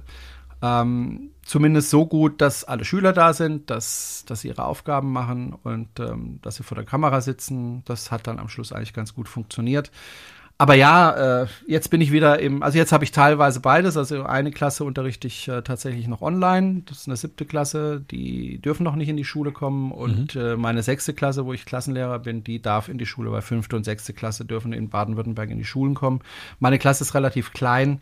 Das sind 14 Schüler, da müssen wir auch nichts trennen oder teilen, sondern da können wir den ganzen Klassenverband reinnehmen. Das genieße ich gerade sehr und ich genieße, das sie wiederzusehen, die Schülerinnen und Schüler auch genießen das wieder in der Schule zu sein. Also selbst die Schüler, die normalerweise immer schwierig waren in der Schule, also nicht gerne in die Schule kommen, ähm, sind doch dann froh, wieder mit den anderen Schülern zusammenzutreffen und, und mit den Lehrern. Ähm, ja, aber es ist, es ist eine schwierige Zeit. Also ja, es klar. ist nicht leicht für Man, alle. Manches weiß man dann erst zu schätzen, wenn man es nicht mehr hat, sozusagen. Ja, ne? Das ist sicherlich äh, so das, das Oberthema, glaube ich, was, was über vielen gerade schwebt, wenn man so will. Ne? Also das gilt für vieles, ja. Wenn wir mal schauen, was du sonst noch machst, so in deiner Freizeit, hm, ich sag mal so, ich kam mir manchmal immer so ein bisschen blöd vor zu sagen, ja, ich finde mit meinen mittlerweile 45 Jahren Freizeitparks toll. Aber du bist, habe ich mittlerweile auch gelernt, auch jemand, man muss ja fast schon sagen, bekennender Freizeitpark-Fan. Ja. ja, ist ja nichts Absolut. Verbotenes, aber das du bist so ein paar Jahre älter, haben wir schon gehört, Anfang 50. Ähm, das ist ja was, ist, ist da nicht, nicht mehr so ganz verbreitet so in, in, äh, in unseren Generationen, sage ich mal, oder? Ich weiß es nicht. Also der, der, also ich, ich komme ja, also sagen wir so, ich habe sehr früh Kontakt mit Freizeitparks einfach als Journalist bekommen. Ich habe in Freiburg ja gearbeitet und ähm, der Europapark ist ja 20, ne, 40 Kilometer, glaube ich, von, von Freiburg entfernt. Das heißt, immer wenn es einen Pressetermin gab im Europapark, weil ich der Jüngste war, wurde ich halt hingeschickt und habe dann damals die Familie Mack kennengelernt, also die den betreibt. Mhm. Und ähm, habe da ein bisschen reingerochen und durfte dann immer die neuesten Attraktionen als Erster ausprobieren. Fand ich ganz toll. Dann gab es eine ganze Zeit lang, wo ich in Offenburg gearbeitet habe, aber in Freiburg gewohnt habe. Dann bin ich jeden Tag am Europapark vorbeigefahren an der Autobahn, bin aber nie hingegangen. Also es hat mich damals nicht interessiert. Mhm. Und äh, lange Zeit gar nichts. Und irgendwann ging das aber wieder los, ähm, weil ich war in Paris und ähm, da gibt's äh, Disneyland. Da war ich mal drin, hat mir aber nicht so gut gefallen. Aber da gibt's einen anderen Park, nämlich nördlich von Paris. Der heißt Park Asterix. Mhm. Und das ist ein wunder, wunderschöner Park geht da um Asterix und Obelix äh, von der Thematik her. Da gibt es einen griechischen Bereich und einen bretonischen Bereich und so weiter. Tolle Achterbahn und einfach liebevoll gemachter Park, wo ich dann einfach wieder gemerkt habe, boah, das ist doch eigentlich toll. Und dann fiel mir wieder der Europapark an, bin ich wieder regelmäßig in den Europapark gegangen und dann kam mein Sohnemann und ähm, mit sechs ist er schon sämtliche Achterbahnen gefahren, weil er erstens oh. groß genug war und zweitens auch nicht mehr aussah wie ein Sechsjähriger, weil die meisten Achterbahnen, also er fährt eine Achterbahn, die ist ab elf, darf ich gar nicht erzählen, die ist ab elf, die fährt er schon seit er sieben ist, ähm, die Silverstar im Europapark. Also er liebt es, Achterbahnen zu fahren und dann haben wir halt gesagt, gut, kaufen wir uns eine Jahreskarte und immer, wenn wir Bock haben, fahren wir in den Europapark und, und, und feiern da. Ich fahre gern Achterbahn und äh, bin eben auch, wie gesagt, gerne unter Menschen und da ist man unter Menschen, zumindest in der Warteschlange. Und ähm, nee, es, es macht Spaß und war im Phantasialand äh, letztes Jahr zusammen und sind da Achterbahn gefahren. Phantasialand kenne ich auch, weil mein Patenonkel, der leider jetzt vor kurzem verstorben ist, ähm, mich da immer hingebracht hat, wenn ich ihn im Sommer besucht habe. War ich jedes Jahr im Phantasialand einmal und äh, nee, ich finde es toll. Ich finde es, wenn, wenn Park liebevoll gemacht ist, dann taucht man da wirklich in eine andere Welt ein und, und, und kann einfach mal all die Sorgen, all das, was man so sonst so macht, mal hinter sich lassen und einfach mal Spaß haben. Und nicht drüber nachdenken, sondern hier eine Waffel essen und da mit der Achterbahn fahren und die Leute sind ja gut gelaunt in so einem Park, mhm. ähm, gute Laune zu haben und einfach das zu genießen. Ich finde das schön. Wir können ja mal einen Podcast zum Thema Freizeitpark machen. Das wäre auch was, ja. Gibt, gibt es auch schon viele, da höre ich tatsächlich dann auch manchmal so rein, weil das ist sowas, das ist ein Thema, was mich als Kind wirklich sehr, sehr, sehr stark interessiert hat. Aber der Punkt war, es gab ähm, als Kind einfach überhaupt nicht die Informationsmittel, äh, mit denen man dieses Interesse hätte befriedigen können, ja. Also es gab, Absolut, ich meine, ja. ich meine, wir reden da von den 80er Jahren. Da, da, hast du irgendwie irgendein Buch über Freizeitparks, das war aber irgendwas ganz Lausiges. Und ich finde das heute total faszinierend, dass das ein Thema ist, äh, über das man sich auch in einer Tiefe informieren kann. Also finde ich wirklich, ähm, ja, eben auch heute noch spannend. Ne? Ja, und es, es, gibt ja, es gibt ja Leute, die können dir genau sagen, wer hat die Achterbahn gebaut und was ist das Besondere dann mhm. und wann ist die gebaut worden, was weiß ich. So tief würde ich jetzt gar nicht mal so reingehen. Aber was, was halt ist, der, der Europapark ist ja 1975 ähm, eröffnet worden. Da war ich gerade sechs Jahre alt und da war ich auch schon, also 75 oder 76 war ich auch schon in dem Park. Und wenn ich dann sehe, woran ich mich damals erfreut habe, ja, was es damals gab in diesem Park, nämlich fast nichts. Mhm. Äh, und trotzdem da total glücklich war als Kind. Und wenn ich dann sehe, wie sich das alles entwickelt hat, nicht nur der Europapark, sondern auch Phantasialand oder was auch immer, was das jetzt für Monsterparks sind, also was man da mhm. alles erleben kann, was man da machen kann und was für tolle Achterbahnen die da zum Teil haben. Ähm, da hat mein Sohn großes Glück. Also der kann da deutlich mehr erleben als ich damals, als, als ich in seinem Alter war. Ja, ja, na klar. Also Europapark ist sicherlich, äh, wirst du wahrscheinlich ähnlich sehen, äh, der beste von allen, oder? Ja, ist halt, ähm, ist halt ein Familienbetrieb und das merkt man. Und äh, ich habe ja, wie gesagt, auch die Familie Mack ähm, kennengelernt, zwar mit etwas Abstand. Ein Freund von mir oder ein ehemaliger Freund von mir hat tatsächlich einen der Söhne äh, Nachhilfe gegeben, kam also auch in die, ins Haus rein und hat die auch persönlich kennengelernt, hat mir auch das, ja, nicht viel, aber ein bisschen auch was erzählt. Also, das ist eine Familie, die, die, die sehr solide wirtschaftet, die das aus Überzeugung macht und das merkst du halt an jeder Ecke. Das ist alles liebevoll gemacht, da wird nichts Halbes gemacht, sondern da wird was Ganzes gemacht oder gar nicht. Mhm. Ja, und äh, die Häuser sind nicht irgendwelche Attrappen, die sind massiv gebaut. Ähm, die Warteschlangen sind so gestaltet, ähm, dass man sich nicht langweilt nach Möglichkeit.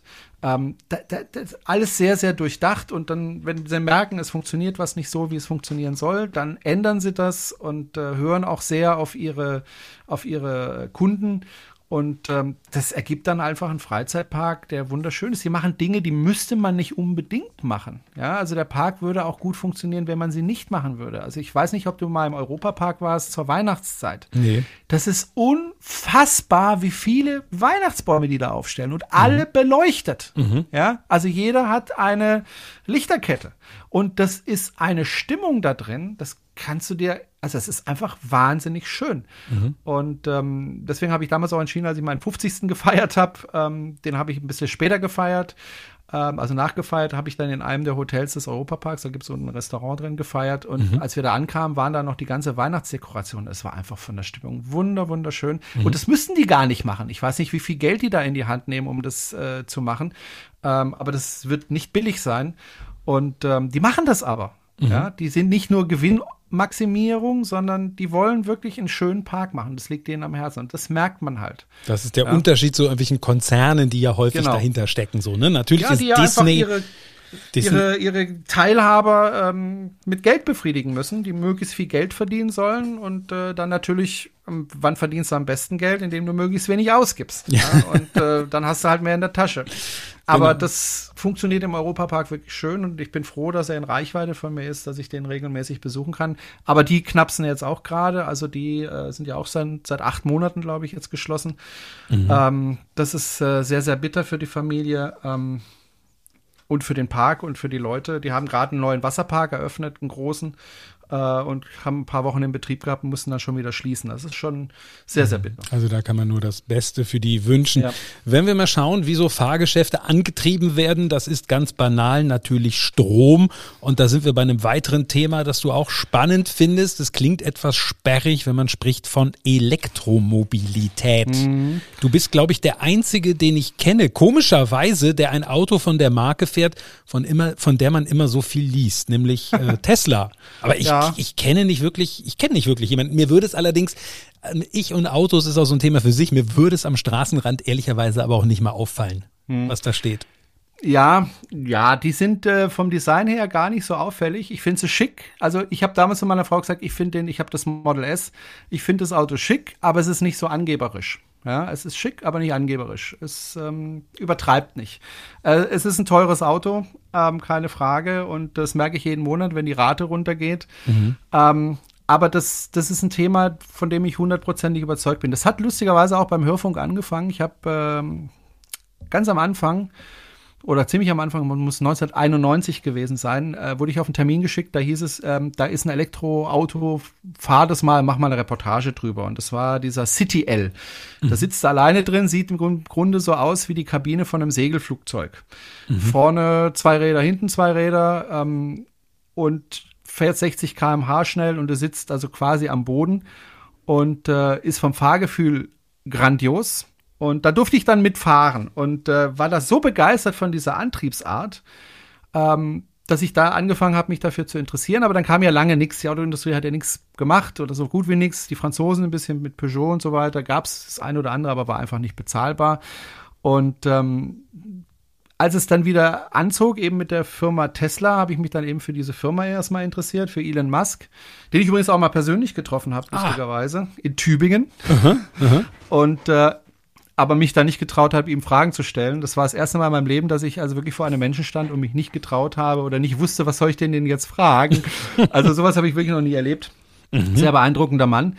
Ähm, und habe mich für diese Firma interessiert, was die machen. Aber es war dann so tatsächlich, dass, dass, dass der Preis für so ein Auto, also für das Tesla Model S, was es damals gab, und das Tesla Model X, so dermaßen weit weg war von dem, was ich bezahlen konnte, ähm, dass ich mir gedacht habe, tolles Auto, aber kann ich mir nicht leisten. Und dann kam irgendwann ein Freund auf mich zu, ein Ingenieur, der sagte, du, ich habe mir Tesla Model S äh, bestellt und ich bin da jetzt eingeladen worden zu so einem Essen, also so beisammenstehen und ein bisschen was essen bei Tesla. Willst du nicht mitkommen? Ich sage, ja, klar, komme ich mit. Und da gab es dann leckeren Shrimps und, und was weiß ich, also mhm. richtig leckeres Essen. Mhm. Und dann rief er ein paar Monate später nochmal und sagte, du, da kommt jetzt das Tesla Model 3, das kann man jetzt vorbestellen. Hast du nicht Bock mal da vorbeizugehen, dich an die Schlange zu stellen? Du musst ja nichts bestellen, aber stell dich doch mal an die Schlange. Damit, wenn die Presse kommt, dass es nach mehr aussieht. So. Aha, mhm. und ich hatte damals aber schon einen Twizy ähm, gekauft den hatte ich gebraucht gekauft und das ist so ein Zweisitzer äh, ohne Fenster, mhm. mit dem ich dann überall rumgefahren bin. Und dann bin ich hab gesagt, gut, fahre ich mit dem Twizy dahin. Ich habe eh Ferien und äh, Zeit, fahre ich mal dahin. Und auf dem Weg dorthin habe ich dann meine Frau angerufen zwischendurch, als ich geladen habe und habe ihr das mal erzählt. Hat sie gesagt, ja, sag mal, ähm, kann man den denn jetzt vorbestellen? Sag ich, ja. Und dann hat sie gesagt, ja, äh, was kostet denn das? Und dann habe ich gesagt, ja, du musst halt über die Kreditkarte 1000 Euro anzahlen. Äh, kriegst du aber zurück, wenn du es nicht bestellst. Mhm. Und ähm, damals dachte man, das Auto wird so 30, 40.000 Euro kosten. So war es ja dann später auch eher bei 40.000. Ähm, dann sagte sie, ja, dann bestell doch einen vor. Ja. Sag ich, was? also meine Frau ist Chinesin, die ist sehr sparsam. ähm, also sie, sie achtet wirklich aufs Geld. Und mhm. ähm, dann habe ich den tatsächlich damals vorbestellt. Und dann ein paar Monate später ähm, haben wir dann nochmal durchgerechnet, was denn Tesla Model S kosten würde. Die hatten damals äh, auf dem Markt ein, eins mit einem verkleinerten Akku, softwaremäßig verkleinerten Akku. Der mhm. wurde dann günstiger und kam dann in unsere Reichweite. Mhm. Also weil meine Frau mittlerweile arbeitete, ich ja arbeitete und äh, das einfach äh, über einen Kredit äh, in Reichweite kam. Vor allem, weil die Autos damals ja mit Supercharging verkauft wurden. Also den Strom kriegst du kostenlos lebenslang zu dem Auto. Mhm. Und das ist ja auch eine monatliche Ersparnis, wenn du kein Benzin kaufen musst oder keinen Strom kaufen musst. Und wir haben uns das dann durchgerechnet und haben dann gesagt, okay, wenn wir das Auto tatsächlich zehn Jahre fahren, dann ist es im Grunde günstiger, als wenn wir Model 3, wo der Strom nicht inklusive ist, fahren. Also bestellen wir das Model S. Und dann haben wir tatsächlich ein Model S bestellt und ähm, ja, da bezahle ich heute noch dran ab. Das Auto ist jetzt vier Jahre alt, äh, hatte bisher keine Probleme. Fährt und fährt und fährt, bin nie liegen geblieben. Aber tatsächlich hat mich das Thema insgesamt äh, sehr interessiert und ich habe dann eben auch einen Podcast gestartet, Electrify BW. Das mhm. ist ein Verein eigentlich, ähm, bei dem ich jetzt inzwischen auch im Vorstand bin mit dabei und ähm, wir kümmern uns darum, die Leute aufzuklären über Elektromobilität, denen die Vorurteile zu nehmen, denen das zu zeigen, auch auf Messen, ähm, Leute zu unterstützen, die irgendwelche Sachen in die Richtung machen. Und dann habe ich noch äh, irgendwann die Idee bekommen, ja, mache ich doch mal ein E-Auto-Treffen in Horb. Und da kam dann beim zweiten Mal, also beim ersten Mal schon 100 Fahrzeuge, beim zweiten Mal dann 300 Fahrzeuge. Oh. Also es wurde richtig, richtig groß, wurde dann ins Stadtfest hier integriert oh. und äh, mhm. wurde dann zeitweise eins der größten Treffen überhaupt äh, in Deutschland oder auch Europa. Und wir haben dann Vorträge dort organisiert oder ich habe dann Vorträge organisiert. Ich habe das damals auch noch mehr oder weniger alleine gemacht und ähm, Letztes Jahr wollten wir es ja auch wieder machen. Allerdings hatte ich dann gesagt, ich hole den Verein mit rein, also Electrify BW als Verein, weil ich schaffe das einfach nicht mehr. Das ist einfach zu groß geworden alleine äh, mit zwei Helfern. Und ähm, dann ist es ja ausgefallen. Dieses Jahr wollen wir es wieder versuchen. Dann mhm. allerdings ohne Vorträge, ohne Indoor-Veranstaltungen und hoffen mal, dass zumindest mal das Treffen funktioniert. Es war toll, weil man den ganzen Leute kennenlernt, auch die Podcast-Hörer dann kennenlernt und ähm, mit denen zusammen Abendessen kann und so. Äh, war eine total schöne Geschichte und ähm, ja, und man begeistert dann eben Leute für Elektromobilität und zeigt denen, passt mal auf, inzwischen funktioniert das richtig gut, ist umweltfreundlicher als ein Benzinauto und äh, macht auch deutlich mehr Spaß zu fahren. Guckt euch das mal an. Mhm. Hatte mal ein bisschen was vom, vom Autoscooter, finde ich. Ja, und also. Äh, ja, also ich habe vorher ein Erdgasfahrzeug gefahren, ein VW Turan. Und ich fahre ja immer nach Freiburg zu meinen Eltern und muss dann durchs Höllental durch. Das ist relativ steil. Und ich erinnere mich, wie ich da mit dem Turan da rumgeschaltet habe und den Motor hochgejagt habe, damit ich wenigstens 40 gefahren bin oder 50 da hoch. Ähm, Jetzt drücke ich einfach aufs Gaspedal und äh, habe so viel Kraft, wie ich will. Mhm. Ja, das Ding hat über 300 PS und äh, du musst ja nicht schalten, gar nichts. Du drückst einfach aufs Gaspedal. Es ist super entspannt und äh, leise. Es ist einfach, ja, es ist einfach ein völlig anderes Fahren und viel entspannter und viel spaßiger als mit jedem Verbrenner. Während und es ist ja auch ist ja auch so, dass viele ja sagen, ja, aber ich brauche das Brumm Brumm. Und ich habe auch mit einem mit einem äh, mit einem Porsche Entwickler gesprochen, der ja den Taycan äh, entwickelt hat, haben wir damals als Vortrag gehabt und haben ihn dann interviewt. Und da haben wir uns auch drüber unterhalten, ja, Porsche ist doch eigentlich die Fraktion, die dieses Brumm Brumm haben will. Aber setz mal jemand in so einen Taycan oder einen Tesla oder in jedes andere Elektroauto rein, der braucht dieses Brumm-Brumm nicht mehr. Mhm. Ja, weil einfach die Beschleunigung so grandios ist von so einem Auto. Werden diese Elektroautos eigentlich mittlerweile ähm, künstlich lauter gemacht?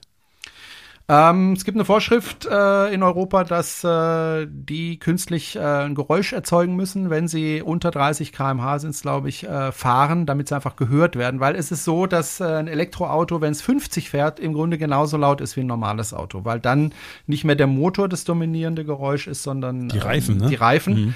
die Abrollgeräusche. Aber bis 30 hört man ein Elektroauto tatsächlich nicht. Ich habe einen Freund, der ist blind oder ja, ein Freund, der ist blind. Ähm, der fährt übrigens Tesla. Jetzt wirst du dich fragen, wie, der ist doch blind, wie soll der fahren? Natürlich fährt sein Freund, ähm, aber der hat sich auch einen Tesla deswegen gekauft, weil er eben hofft, dass es irgendwann mal autonom fährt. Mhm. Aber er liebt es, mit diesem Auto zu fahren, weil es so leise ist. Den haben wir auch gefragt, wie ist denn das für dich als Blinder, wenn du über die Straße musst und so und wenn die Autos nicht zu hören sind, da hat er gesagt, na, ist schon ein Problem. Also wenn man die nicht hört. Mein äh, Tesla hat kein Geräusch. Ähm, ich habe in, also ich bin jetzt mit dem Tesla 135.000 Kilometer gefahren in den letzten vier Jahren. Ich hatte ein einziges Mal eine Situation, wo mir fast jemand vors Auto gerannt hätte, weil er mich nicht gesehen bzw. auch nicht gehört hat. Aber ich sage dann immer, naja, wenn jemand Fahrrad fährt, ist er auch nicht zu hören. Du musst halt, wenn du über die Straße gehen, gehst, rechts und links gucken. Aber ich weiß auch, dass die Leute mich nicht hören und dementsprechend fahre ich dann eben auch defensiv. Was blöd ist, ist, wenn du in so einer verkehrsberuhigten Zone unterwegs bist und jemand mitten auf der Straße läuft und ähm, du hinter dran fährst und der dich nicht bemerkt und deswegen auch nicht auf die Seite geht. Du willst da nicht hupen, weil es ist einfach zu viel. ähm, dann fährst du halt hinter dem her und wartest halt, bis es dann doch mal merken. Ja, ja. Gibt es eigentlich schon elektrisch betriebene Flugzeuge? Ja, gibt auch es. Schon. Äh, ja, da habe ich jetzt auch ähm, wieder Kontakt äh, mit dem Morell Westermann, der jetzt mir erzählt hat, dass er eine Fluglinie machen will von Zürich nach glaube Berlin. Das wird er mir alles noch erzählen. Die haben auch schon einen Flug gemacht von Zürich bis äh, an die Nordseeküste elektrisch. Äh, es sind natürlich jetzt kleine Flugzeuge, also Zweisitzer und äh, Propellerflugzeuge, äh, die dann auch keine große Reichweite haben. Also das Flugzeug hält sich eine Stunde lang mit vollem Akku in der Luft. Aber ja, auch da geht die Entwicklung hin und gerade zur Schulung, wenn du also nur Platzrunden äh, fliegst, äh, also Start des Landes, Start des Landes, das 10, 15 Mal hintereinander, ist so ein Flugzeug, das elektrisch fliegt, natürlich super, weil es da ja dann nicht auf die Reichweite ankommt, sondern das Ding fliegt halt eine Stunde und die brauchst du, um deine äh, Platzrunden zu machen. Also als Schulungsflugzeug sind die super. Ähm, um auf Strecke damit zu gehen, ist die Reichweite einfach noch zu gering. Auch wenn der Morell jetzt äh, diesen Flug gemacht hat bis an die Nordseeküste, ähm, der musste aber sehr oft zwischenlanden und ist dann tatsächlich zwei Tage geflogen. Mhm. Und du könntest dann so ein kleines Ding theoretisch auch fliegen, weil du einen ruhenden Flugschein hast? Ich darf es im Moment nicht, weil er Ach so. ruht. Ach so, ja, dann darf man auch darfst gar du nicht fliegen. Ah. Nee, dann darfst du nicht. Äh, ich müsste den wieder aktivieren. Das heißt, ich müsste wieder zum Flugarzt. Ich müsste dann wieder mit Fluglehrer fliegen, der dann guckt, kann das noch. Und der, Ah. ich müsste inzwischen auch wieder eine Prüfung machen. Ja, eine Flugstunde mit Prüfer machen, dann dürfte ich wieder fliegen. Ähm, aber ich sag mal so, man kann nicht alles machen. Und ähm, Nee. Fliegen ist nicht billig, wobei ich äh, nicht große Kosten hatte, als ich selber geflogen bin. Ich habe meistens Passagierflüge gemacht, das heißt Leute mitgenommen, die haben dann den Flug bezahlt. Und mein Flugzeug war auch nicht so furchtbar teuer, dass ich geflogen bin. Ähm, das ging, aber jetzt wieder damit anfangen, ja, nee. Nee, aber es, es, es, es ist auch so, ähm, ich halte Fliegen für eine sehr sichere Sache und äh, hatte auch nur ein, zwei Mal Situationen, wo es ein bisschen knifflig wurde. Aber ähm, in meinem Umfeld sind dann doch tatsächlich einige Leute verunglückt, tödlich verunglückt. Und das hat mir dann auch nochmal zu denken gegeben. Dann kam mein Kind auf die Welt und dann dachte ich mir auch so, hm, ich möchte aber auch nicht, dass er ohne Vater aufwächst. Und meine Frau hat es auch so mal gesagt. Und da habe ich gesagt, nee, jetzt ist der Zeitpunkt, ähm, dem Adieu zu sagen. Es war ein, ein Traum von mir zu fliegen, den habe ich mir erfüllt und ich bin auch viele Jahre geflogen. Ähm, das war okay. Mhm. Aber ähm, ich müsste da einfach viel Arbeit investieren, weil wenn du im Verein fliegst, musst du halt auch Flugzeuge reparieren. Ähm, und das war nie mein Ding. Äh, ich habe, was Handwerk betrifft, wirklich zwei linke Hände. Und dann, ja, und die Werkstatt ist von mir aus, von Horb aus gesehen, relativ weit weg. Da bin ich immer mindestens eine Stunde unterwegs mit dem Auto, Stunde zurück, zwei Stunden unterwegs, um dann zwei Stunden zu arbeiten, dann sind es vier Stunden weg. Ah, das war Ja. mir einfach, einfach irgendwann zu viel. Also wir haben, haben gehört, du machst eine ganze Menge, trotzdem noch Zeit für ein paar mehr Hobbys. Du singst in, in drei Chören, ist das richtig? Ähm, jein. Also ich Ah. singe, ich singe, also ich bin Mitglied in einem Chor in Stuttgart-Bad Cannstatt. Da singe ich tatsächlich seit 96 mit. Allerdings habe ich die letzten zwei Jahre, jetzt das letzte Jahr sowieso nicht, aber auch das Jahr davor dort nicht mitgesungen, weil auch da das Problem ist, du fährst da also hinzu ist mindestens anderthalb Stunden hin, rückzus geht's schneller, weil dann kein Stau mehr ist. Ähm, das war mir dann auch zu viel. Aber ich bin noch Mitglied in dem Chor und ich möchte auch Mitglied in diesem Chor sein, weil der Chor ist mir sehr wichtig. Da sind sehr, sehr viele Menschen drin, die ich sehr gerne mag. Ich habe mich da immer sehr wohl gefühlt. Ich bin dann außerdem jetzt in einem Chor in Horb ähm, und äh, tatsächlich in einem Chor, der ähm, so ein maritimer Chor, so ein Shanty-Chor ist. Äh, da sind lauter Leute drin, die, die mal zur See gefahren sind. Also nicht nur, aber das äh, Die gibt es im Süden bei euch. den gibt es tatsächlich Also- in, in äh, Rottweil, äh, nee, in Rottenburg, also ein Ort weiter hier. Gibt, war, ich war auch ganz erstaunt, dass es das gibt und äh, ich bin dann dahin gegangen.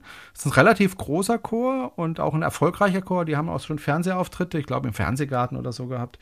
Und singen richtig schön und machen also wirklich lauter so maritime Lieder, Shantychor halt.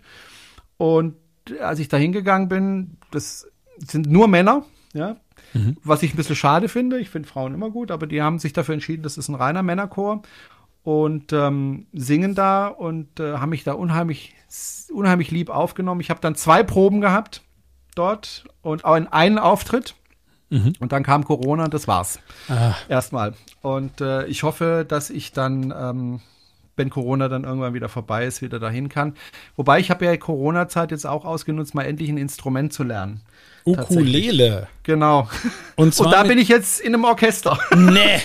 Doch. Und zwar also, es ist verrückt. Ja. Weil ich habe tatsächlich im Morgenmagazin mal einen Lehrer gesehen, der also gesagt hat, Ukulele kann man relativ schnell lernen. Ähm, also man kann relativ schnell lernen, Lieder zu begleiten und dann kannst du halt immer besser werden oder du kannst halt auf dem Niveau bleiben, wie du will, wo du gerade bist. Ähm, aber du kannst es relativ, tatsächlich relativ schnell lernen.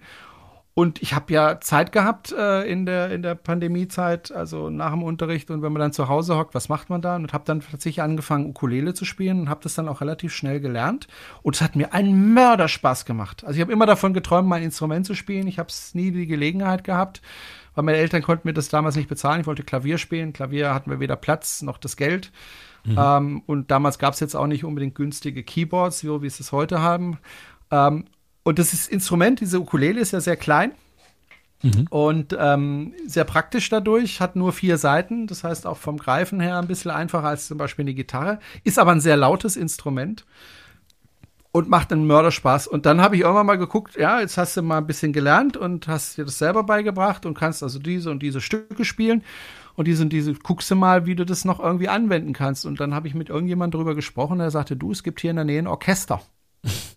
Sag ich, das gibt's doch nicht, das kann doch nicht sein. Also ich wusste, dass es solche gibt, also dass es auch Ukulele-Orchester gibt, aber mhm. hier in der Gegend und dann gab es tatsächlich zwei Orte weiter, gibt's ein Orchester, aber auch da zwei, dreimal geprobt und dann war Corona. Ja. Aber es war toll, es war toll mit anderen in einem Orchester zu spielen. Das war wirklich ein Traum von mir, irgendwann mal in einem Orchester spielen zu dürfen. Und äh, da habe ich das gemacht und konnte tatsächlich meistens mithalten, nicht überall. Wie gesagt, das ist ja ein neues Instrument für mich. Aber ähm, das war grandios. Also mhm. es ist für mich immer ein bisschen so wie ein Rausch. Ja, also klingt auf jeden Fall sehr schön. Worüber wir jetzt nicht noch sprechen können, weil das ist ja, das sprengt ja wirklich die Sendezeit. Du bist auch noch in der SPD aktiv, wolltest sogar mal Berufspolitiker werden, ist richtig, ne? Also wenn man das naja. nicht, nicht ganz. Naja, also sagen wir mal so. Also ich, ähm, ich bin seit sehr, sehr langer Zeit äh, in der SPD, das ist richtig. Ich bin äh, seit ein paar Jahren jetzt Ortsvorsitzender der SPD. Da bilde ich mir aber nichts drauf ein. Ähm, das ist ein Job, den möchte irgendwie so niemand machen, aber irgendjemand muss ihn halt machen. Ähm, ich bin aber da irgendwann gefragt worden, ähm, möchtest du ähm, kandidieren fürs Europäische Parlament? Und ähm, da ich ein überzeugter Europäer bin und mich das Thema tatsächlich auch sehr, sehr interessiert, habe ich gesagt, ja klar. Man hat mir dann aber auch gleich gesagt, du hast aber keine Chance reingewählt zu werden, weil es geht nach Listen. Ähm, du hast keine Chance, da ganz vorne in die Liste zu kommen. Habe ich gesagt, egal, Hauptsache ich kann mit Jugendlichen über Europa diskutieren. Und das habe ich dann auch gemacht. Das war eine ganz, ganz tolle Zeit, dieser Wahlkampf und auch sehr entspannt, weil ich auch wusste, du kommst sowieso nicht rein. Ähm, aber das Interessante im Moment ist halt auch, dass ähm, die aktuelle äh, Bundesvorsitzende, die Saskia Esken, ja direkt hier aus meinem Wahlkreis kommt. Das heißt, ich kenne sie sehr gut. Ähm, ich habe ihre Telefonnummer, kann sie auch anrufen oder äh, SMSen oder WhatsAppen oder Threema benutzen und erreicht die dann auch und sie antwortet auch. Das heißt, ich habe jetzt Kontakt sozusagen zu einer Spitzenpolitikerin. Ähm, also wenn Scholz Kanzler wird, ist dir das, wenn Scholz Kanzler wird, ist dir das Ministeramt sicher, wolltest du damit sagen? Ja, genau, das, ja klar. Nein, ähm, es ist natürlich ein Höhenunterschied da zwischen ihr und mir. Ja, mhm. also das ist klar. klar. Und sie, aber wir haben zum Beispiel auch mal über Elektromobilität gesprochen. Sie fährt ja selber Elektroauto und ähm, habe ein paar Tage vor damals dem Gipfel, dem Autogipfel mit ihr gesprochen und habe sie bekniet, da also bitte nicht die Benziner zu fördern, sondern bitte nur die Elektroautos. Keine Ahnung, ob, ob, ob sie sich deswegen dafür so eingesetzt hat, aber es hat sie dann auch tatsächlich gemacht. Nein, die hört nicht auf mich, ja, aber, aber wir kommunizieren. Also wir, wir sprechen miteinander, wir telefonieren auch miteinander.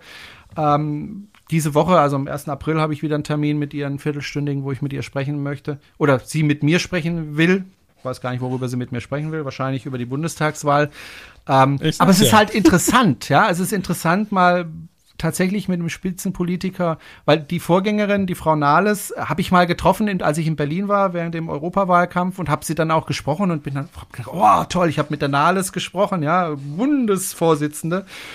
Und jetzt habe ich da eine Bundesvorsitzende äh, sitzen, die mich manchmal anruft und mit mir eine Dreiviertelstunde spricht. Ja, irre. Ähm, mhm. Das ist schon irgendwie irre. Ja, ja also ja, ja. Äh, schon verrückt. Das heißt aber nicht, dass ich jetzt politisch irgendwie Karriere mache. Ich bin weder jung noch bin ich weiblich. Aber ähm, du bist Lehrer, das ist schon mal eine schwierig. gute Voraussetzung. Ja, das hilft natürlich, gar keine Frage. aber ähm, nein, ich möchte auch nicht unbedingt äh, Berufspolitiker werden, weil ich auch immer gesagt habe, ich möchte nicht Posten oder Pöstchen, sondern mir geht's halt immer um die Sache. Und was mich wirklich sehr brennend interessiert, interessiert, was politische Sachen betrifft, ist äh, Klimaschutz, Umweltschutz, ähm, Elektromobilität in dem Zusammenhang. Das sind so die Themen, die mich wirklich sehr interessieren, die mich umtun.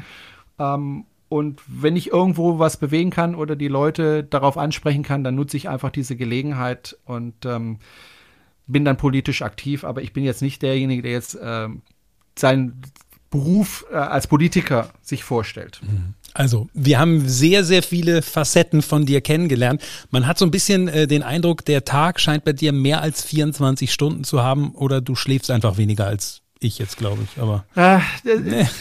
Ja, also wird mir oft gesagt, ja, wie findest du eigentlich die Zeit für all das? Aber auf der anderen Seite sage ich mir immer, ich versuche auch meinem Leben irgendwie einen Sinn zu geben, ja, und, und das intensiv zu leben. Ich hatte das große Glück, dass ich 20 Jahre beim Hörfunk gearbeitet habe. Da hat man einfach viele Dinge erlebt du weißt es selber, äh, die andere nicht erleben. Also ja. ich durfte im Europapark als erster mit der Achterbahn fahren oder ich war mit Bon Jovi auf einer Bühne oder ich durfte DJ Bobo ansagen oder ich habe Rod Stewart in einem Hotel in München getroffen oder oder oder oder. Mhm. Ja, also lauter Dinge erlebt, die man normalerweise so nicht erlebt und dafür bin ich sehr sehr dankbar. Also ich habe wirklich tolle Sachen, ich habe tolles Leben gehabt bis jetzt und ähm, versuche auch meinem Leben im gewissen Sinne einen Sinn zu geben, auch indem ich meinen Sohn erziehe, der mir sehr wichtig ist. Der ist jetzt acht Jahre alt ähm, und ist ganz anders als der Papa. Also wenn der nach Hause kommt, setzt er sich erstmal an den Tisch und macht Hausaufgaben. Das hat der Papa nie gemacht. Oh. Er hat sich erstmal vom Fernseher gehockt und hat erstmal Fernsehen geguckt, aber Hausaufgaben hat er dann in der Straßenbahn auf der Fahrt zur, zur Schule gemacht. ähm, nee, also ich versuche einfach äh, mein Leben zu leben tatsächlich und das intensiv zu leben und äh, mitzunehmen, was ich kann. Und äh, ich mache auch Dinge, die werde ich dir jetzt auch nicht erzählen, wo ich auch versuche, Dinge zu tun, wo ich anderen helfe. Mhm. Ähm, tu Gutes, aber rede nicht drüber. Äh, nach dem Motto, da hatte ich jetzt gestern wieder eine Veranstaltung in, in Stuttgart. Da rede ich aber nicht öffentlich drüber, sondern das mache ich halt einfach und versuche halt zu helfen. Das ist mir auch wichtig, weil ich weiß nicht, ob du das schon mal so erlebt hast, wenn du anderen Menschen hilfst und ähm, die das einfach mitbekommen. Da kommt so viel Dankbarkeit zurück, da kommt so viel von den Menschen zurück, das gibt mir dann auch wieder Kraft. Und ähm, das ist auch eine sehr, sehr schöne Erfahrung. Ich will einfach ein erfülltes Leben haben, solange es geht, solange ich gesund bin. Und äh, irgendwann kommt der Tag, da wird es nicht mehr so sein, aber dann kann ich zumindest mal zurückblicken und habe gesagt, ja, du hast gelebt und du hast viel erlebt. Und äh, jetzt beginnt das nächste Kapitel irgendwo im Himmel oder in der Hölle oder nirgendwo. Keine Ahnung. sehr, sehr schönes Schlusswort. Vielen Dank, Jerome, für den Besuch heute. Sehr gerne. Dir weiterhin viel Erfolg. Ich gucke mir auch immer wieder deine Videos an und höre deinen Podcast an. Dass Ach. ich jetzt da mal selber bin, ja. ist auch toll. und ähm, ja, jetzt werde ich wieder runtergehen zu meinem so, Sohnemann. Ja. Ich höre ja, bringen. also das ist jetzt kein, ist ja kein Honig ums Maul schmieren, aber ich höre tatsächlich eigentlich fast jede Folge. Ja, also das, ja. ja. oder nicht nur fast, glaube ich. Also irgendwie bei so einem Zwei-Wochen-Rhythmus hat man, hat man genug Zeit. Und es ist ja als Podcaster deswegen auch nochmal jetzt der Appell an die Zuhörer, was immer schwierig ist, Menschen dazu zu bewegen, dass sie bei Apple Podcasts eine Bewertung abgeben für diesen Podcast. Ne? Das ist schwierig, Jerome, ne, oder? Das ist schwierig, ja, also wobei ich sehe auch das sehr, weißt du, dass das Schöne ist, ähm, im Gegensatz zu dir lebe ich ja nicht von meiner Medienarbeit. Ja. Das ist tatsächlich ein Hobby von mir. Du musst ja davon leben, da ist es natürlich eine ganz andere Sache. Ähm, deswegen kann ich dem relativ entspannt ähm, entgegenschauen. Und wenn sie mich bewerten, freue ich mich. Ich lese das auch und ich freue mich einfach darüber, wenn jemand bewertet, egal ob positiv oder negativ. Ich lese die Kommentare und die Bewertungen sehe ich natürlich. Äh, man freut sich natürlich, wenn da positive Sachen rüberkommen. Aber ich muss halt, ich habe keinen Druck, sagen wir es mal so. Nee, wenn es genau. jemand nicht gefällt, was ich mache, muss er es nicht hören. Ja? Genau, so dann hör es halt nicht.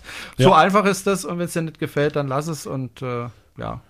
Also, ja, deswegen vielen Dank nochmal. Und wie gesagt, wenn ihr irgendwie eine Bewertung da gerne äh, abgeben würdet, würde ich mich sehr darüber freuen. Und wir hören uns beim nächsten Mal wieder und wir hören uns auch, Jerome. Also, bis dahin. Tschüss. Tschüss und salut. Menschen, More und mehr. Neue Folgen immer am ersten Donnerstag im Monat, überall, wo es Podcasts gibt.